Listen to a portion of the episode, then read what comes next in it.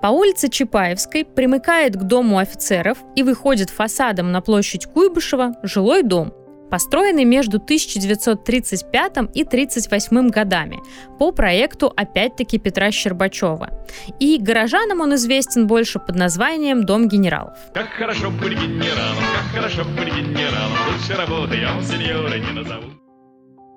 Это все тот же Петр Щербачев, который построил общежитие ОГПУ и дом горкомхоза из нашего первого маршрута. Но если сравнить их и дом генералов, мы уже с первого взгляда почувствуем колоссальную разницу в их стиле и характере. Дом генералов, построенный для высшего командного состава армии, это жилой трехсекционный дом. Позднее он был достроен, но его изначальная центральная часть и основная трехчастная структура ясно прочитывается до сих пор. В первую очередь бросается в глаза явная симметрия композиции Дома генералов, как в композиции в целом, так и отдельно каждой секции. Центральная секция дополнительно акцентируется полукупольной нишей, Симметрией и такой ясной соподчиненностью центральной и боковых частей композиции этот дом может нам напомнить жилой дом комсостава ОГПУ Леонида Волкова. Их объединяет и статус жильцов, и время постройки, и наличие чисто классических элементов в композиции. Например, в отличие от дома Красной Армии, имеющего одинаково выразительные объемы с любой стороны, в доме генералов все внимание зрителя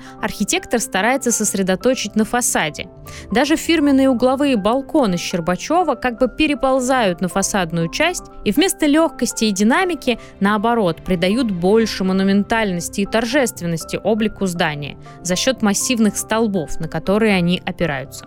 Еще в 1918 году нарком просвещения Анатолий Луначарский сказал Самостоятельность пролетарского творчества выражается в оригинальности отнюдь не искусственной, и предполагает ознакомление со всеми плодами предыдущей культуры.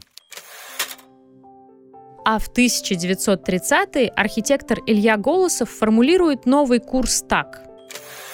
Опора на принципы и приемы классической композиции, но не через копирование каких-то образцов и буквальное повторение тех или иных деталей, а путем синтеза начала классической композиции и современного архитектурного мышления.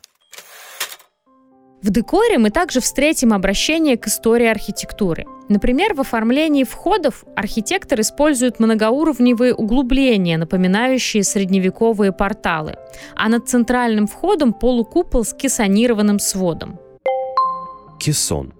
В архитектуре это небольшое квадратное углубление в потолке или своде – Первоначально этот конструктивный элемент был призван облегчать перекрытие, и такой прием использовался еще с античных времен, а в эпоху Возрождения стал популярен как элемент декора. И вот такой упрощенный вариант кессонного свода, пришедшего к нам аж из Древнего Рима, мы встречаем в постконструктивистской постройке Петра Щербачева в Самаре. Также обратите внимание, что пилястры на фасаде заканчиваются небольшими, скромными, но все же капителями, а вместо плоской кровли и лаконичного завершения стены массивный карниз.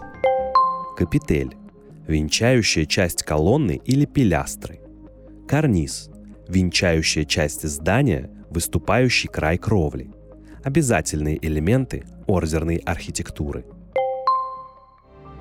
концу 1930-х время конструктивизма прошло, и Петр Щербачев вступает в новый этап своей творческой биографии, и в целом в отечественной архитектуре наступает период переосмысления архитектурного наследия ушедших исторических эпох. Следующая и последняя остановка в этом маршруте – улица Красноармейская, дом 17.